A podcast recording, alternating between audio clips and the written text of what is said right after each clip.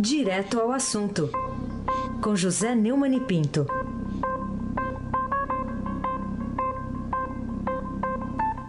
Oi, Neumani, bom dia. Bom dia, Raíssa Abac, o craque de volta. Tamo aqui. Ah, isso aí, bem-vindo.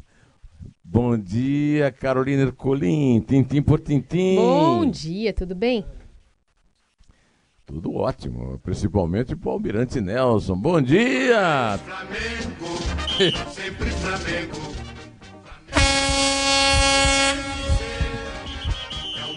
Saidinho, né? É, gostei de ouvir. Bom dia, Diego Henrique de Carvalho. Bom dia, Maci Biasi. Bom dia, Clã Bonfim, Manuel Alice Isadora. Bom dia, melhor ouvinte do rádio. Ouvinte da Eldorado 107,3 FM Cas. Ai, sem abaque. O, o craque ou o Cássio? Cássio é craque. É, Cássio é um grande goleiro aí. É, nove... Ontem distribuíram, ontem distribuíram nas redes sociais uma foto É. do time do Corinthians com 11 Cássios e mais na frente todos os, os, os, os- como é que chama os garotos? Os, os garotos que entram com os jogadores, né? Os, Ah, os, o- os mascotes, as mascotes. os mascotes, todos com a cabeça do Cássio. Tá. Pergunta, Cássio Raíssa Abraque. Vamos lá. Vamos lá. Ó, escuta essa música aqui pra embasar aqui o seu comentário.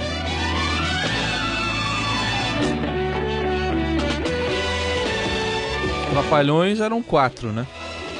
Vou falar de Eram. dois aqui. Vou falar de dois. É. Ô, ô Neumann, quais são, a, seu ver, as chances aí do Supremo cancelar o inquérito aberto pelo presidente Dias Toffoli, relatado pelo ministro Alexandre de Moraes, contra os que criticam os ministros em perfis sociais? E se isso acontecer, o que, que pode eh, a- ocorrer com os dois aí que promoveram esse rolo todo? um clamor nacional pelo afastamento dos dois. O Fernando Gabeira escreveu um artigo no Globo hoje, daqui a pouco eu vou citar um dos parágrafos dele, pedindo isso. O doutor Modesto Carvalhosa também. É o mínimo que se, se pode esperar. E o promotor Cássio Roberto Concerino do Estadão relacionou os crimes que a dupla cometeu. É, primeiro, hipótese de suposto abuso de autoridade. Segundo, possível modalidade de violação à liberdade de locomoção. Terceiro, imposição de censura. Quatro, reconhecimento de ato de improbidade administrativa que atentou contra os princípios da administração pública. Quinto, possíveis violações princípio- a princípios constitucionais, tais quais princípio da impessoalidade, princípio do juiz natural, princípio da ampla defesa, entre outros. Sexto, possibilidade de incidência de eventual usurpação de função pública. Sétimo, possível crime de responsabilidade consubstanciado pela prática de procedimento incompatível com a honra, dignidade e decoro das funções de ministro. Eu acho que eh, sete ministros imporão a, a derrota que o Dias Toffoli não espera ter que engolir, eh, mas vai engolir. Mais dia menos dia. Agora, esses sete também andam muito, apesar de nota oficial e de- da volta da censura, o decreto infame continua vigente. Cidadãos brasileiros continuam sendo perseguidos pela Polícia Federal porque o, o, o, o- o Dias Toffoli e o Alexandre, Alexandre de Moraes eh, instituíram um novo regime. Né? O, o Fernando Gabeira escreveu um artigo no Globo hoje, um supremo pulo de cerca. Num país onde, onde nem todos são preparados para exercer a sua autoridade, o exemplo de Toffoli Moraes é uma sinalização negativa. É um estímulo aos pequenos tiranos, uma possibilidade até de multiplicá-los. Unidos podem tentar transformar o país num grande fantasma do passado, um lugar de carteiradas, do sabe com quem está falando, do prendo e mando prender, do comigo ninguém pode, do cala a boca que eu sou autoridade. É difícil dizer para grandes juristas que estão delirando. Espero que a realidade dos fatos cumpra esse papel, de preferência o mais rápido possível. Nós todos esperamos. O Josias de Souza, nosso colega no UOL, escreveu também um texto dizendo que o Supremo está pretendendo trazer o Dias Toffoli de volta do mundo da lua, onde está. E eu me lembrei daquela frase famosa do Pedro Aleixo, que foi vice-presidente da República, o grande liberal mineiro, que dizia que o problema na ditadura é porque até o guarda da esquina se torna autoritário. Carolina Ercolim, tintim por tintim. Neumani, é, e o que há de comum entre Toffoli e Moraes para um atender ao outro nessa cruzada contra a fake news que os dois resolveram empreender? Eu tenho escrito muito isso aqui, por isso eu vou poder ter também é, licença do, de vocês, dos meus ouvintes, para citar o Rui Castro da Folha. Escreveu uma crônica muito fofa, amigo do amigo, no sábado, ah, na sexta, aliás, em que ele diz que ele pega a Wikipédia, e que é uma coisa que eu sempre cito, eu já fiz até um artigo no, no Estadão sobre isso, para dizer o seguinte: toda a carreira do Toffoli, desde o tempo de eh, recém-formado até hoje, está à sombra de um bandido, o, o, ladrão Luiz Inácio Lula da Silva, condenado duas vezes e, na segunda instância, por isso, recolhido para atrapalhar o trabalho da Polícia Federal, é, lá no, no em, em, Curitiba, quando devia estar numa cadeia. O Toffoli foi consultor jurídico, segundo o Wikipédia, que é a fonte do Rui Castro e a minha, né? O Toffoli foi consultor jurídico da CUT, ligado a Lula, em 1993 94. Assessor jurídico da liderança do PT, partido de Lula, na Câmara dos Deputados entre 1995 e 2000. Advogado de três campanhas presidenciais de Lula, em 1998, 2002 e 2006. Subchefe para assuntos jurídicos da Casa Civil de Lula, de 2003 a 2005.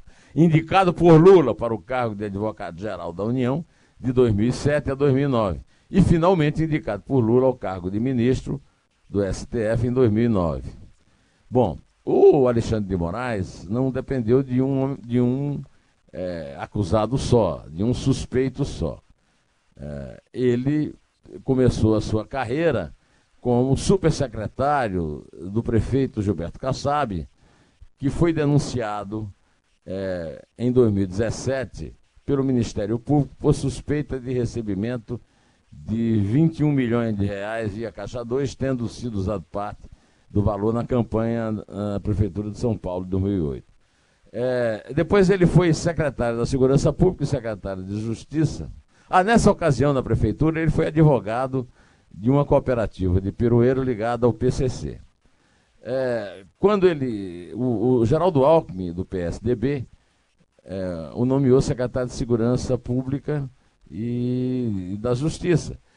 E uma semana a Justiça de São Paulo determinou o bloqueio dos bens do ex-governador e, e uma, uma, ação relativa ao popinoduto da Odebrecht. E por fim ele foi nomeado ministro da Justiça e para o Supremo Tribunal Federal é, por Michel Temer, que foi preso, foi solto, mas a qualquer momento voltará a ser preso, tantas acusações há contra ele. Ou seja, entre os dois novos ditadores, o, o Adolf Hitler de Barbicha e o Benito Mussolini, é, cabeça de ovo, né? Há o fato comum de que as suas companhias, os seus inspiradores, os seus chefes queridos, não são pra, propriamente confiáveis, Heisenbach e o crack. Muito bem. Vamos falar aqui sobre o senador Teomário Mota, que é lá de Roraima. Semana passada ele esteve com o, o ditador Nicolás Maduro lá na Venezuela, disse que era para restabelecer relações diplomáticas, a, reabrir a fronteira. Parece que ele trouxe até uma carta do Maduro aqui para o Brasil, Neumann? Uma carta para o Davi Alcolumbre, presidente do Senado, que, o, o, que como o Teomário Mota é de Roraima. Peço o apoio de Vossa Excelência para estabelecer uma mesa de trabalho binacional com participação do Senado do Brasil para con concretar as regras de convivência e respeito que nos permitam proceder a reabrir a fronteira como gesto compartilhado de boa vontade, disse Maduro no texto. Excelência, reitero-lhe e mediante ao senhor e a todas as instituições do Estado brasileiro nosso desejo de retornar o caminho das relações bilaterais de cooperação, complementação e respeito mútuo em benefício de nossos povos. Para isso, teria que haver uma democracia na Venezuela, o que não há. É ou não é? Carolina Ercolim, tintim por tintim. E, qual que você acha que é a dificuldade que o governo tem nesse momento para enfrentar essa narrativa, né? Da resistência da esquerda, com o número mínimo de parlamentares, inclusive segundo a, a qual a reforma da Previdência prejudica os pobres e ajuda os milionários. Hoje eu estou no meu dia de citação, de, prestigiando colegas porque eu passei um fim de semana com muito boas leituras. Né? Uma delas é do texto que está na Veja, do ex-diretor da Veja, José Roberto Guzzo, que ele trata muito bem essa mitologia de que os partidos de esquerda é que tratam bem os pobres, mostrando que, ao contrário, o, o que o os partidos de esquerda sempre ajudaram foram os ricaços. Né? É, eu vou ler um trecho aqui também para vocês terem uma ideia do, do brilhante texto e, e, e, do resumo com que ele destrói essa teoria dos, da, do, dos chuchucas para os pobres e, e tigrão para os ricos. Em matéria de ação pró-pobre, Houve muito, muita propaganda, muito filminho milionário de João Santana. Mais um réu, confesso, por corrupção. Mostrando a clássica família negra feliz, com mesa farta, caindo na porta, tomando avião, etc, etc. Mas essas fantasias quase só existiam na televisão. Dinheiro que é bom foi para o bolso dos nababos, dos Marcelos Eiques e Gedels. Foi para ditadores da África, o filho de um deles, por sinal, é fugitivo da Polícia Internacional. Foi para obras em Cuba, na Venezuela. Foi para os prestadores de serviço, entre aspas. ONGs, amigas e artistas da Lei Rouanet. Foi num país de 200 milhões de habitantes para os barões mais bem pagos de um funcionalismo público que já soma quase 12 milhões de pessoas entre União, Estados e municípios. 450 mil só nesse Ministério da Educação. Para os pobres, sobrou o programa oficial de esmolas do Bolsa Família, ideal para perpetuar a miséria, ou pior que isso, segundo o Banco Mundial. De novo, 7 milhões de brasileiros caíram abaixo da linha da pobreza apenas de 2014 a 2016. Quem gerou essa desgraça não foi o governo da Conchichina, nem o ministro Paulo Guedes. A situação fica definitivamente complicada para os pobres, quando quem diz que está cuidando deles serve no exército do inimigo, aqueles que têm como principal razão de sua existência, talvez a única, defender direitos e princípios que são apenas presentes pagos com o dinheiro de todos os Eisenbach e o crack. Neumann, vamos falar de um encontro, aliás, dois encontros que ocorreram semana passada. O empresário Neymar, o pai do, do Neymar Júnior, esteve em Brasília, foi recebido pelo ministro Paulo Guedes e também pelo presidente Jair Bolsonaro. É, o que, que será que eles discutiram, considerando que há questões fiscais envolvendo pai e filho, hein? É, você está sendo muito cortês, eu vou logo bater de vez. São é, os, o pai e o filho são sonegadores de impostos do Brasil e na Espanha. Foram recebidos pelo Bolsonaro. Por quê? Aliás, foram recebidos, não, o, o Neymar foi recebido, né? o pai. Por quê? Qual é o grande interesse cívico que o Neymar tem, tem a tratar com o Bolsonaro? Ele tem que pagar os impostos normais, aqui e na Espanha, né? Bom, ele se encontrou também com o Paulo Guedes, é um privilégio que, por exemplo, eu, que sou um contribuinte, você também não, nós não temos. Carolina nunca foi a um Ministério da Economia para tratar de assuntos dela, né? Aí quando o Neymar saiu, o Paulo Guedes disse que todo o encaminhamento da questão ocorrerá no âmbito do processo e observará todas as premissas legais aplicáveis. Bom, é o que todos esperamos, vamos cobrar, vamos acompanhar, né, Raiz?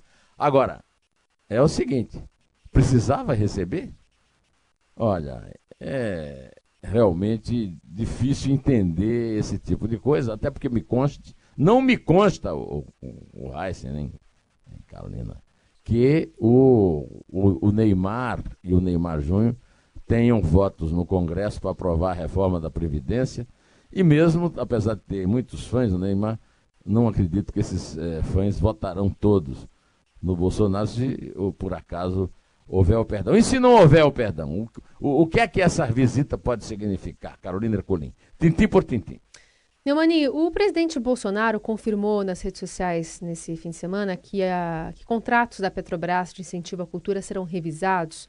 Aliás, é, esse programa Petrobras Cultural né, tem, é, é foi criado desde 2003 e já patrocinou muitos projetos, mas o Bolsonaro, não só nesse tweet, mas também na live de quinta-feira, anunciou que vai alterar as normas para capacitação de recursos da Lei Rouanet também foi um discurso de campanha, ele falou bastante, criticou bastante a Lei Rouanet. O que, que você acha desse posicionamento da, do, do, presidente Bolsonaro em relação a aspectos culturais aí? Era, segundo o Bolsonaro, o teto era até 60 milhões, os artistas poderiam receber até esse teto. Então esse limite foi passado para um milhão, acho que está alto ainda, ele acha também, mas foi diminuído um valor de 60 vezes menos. É, e aí ele acha que diz e garante que mais gente, mais artistas poderão ser beneficiados pela Lei Rouanet. Eu teria simplesmente usado, se é que ele ainda tem força no Congresso, a força para acabar com a Lei Rouanet.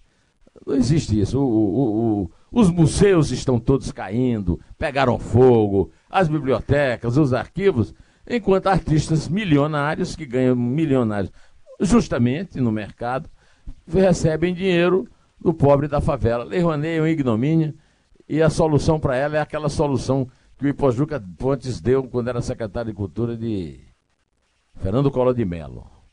Extinção, aí sem abaque o craque.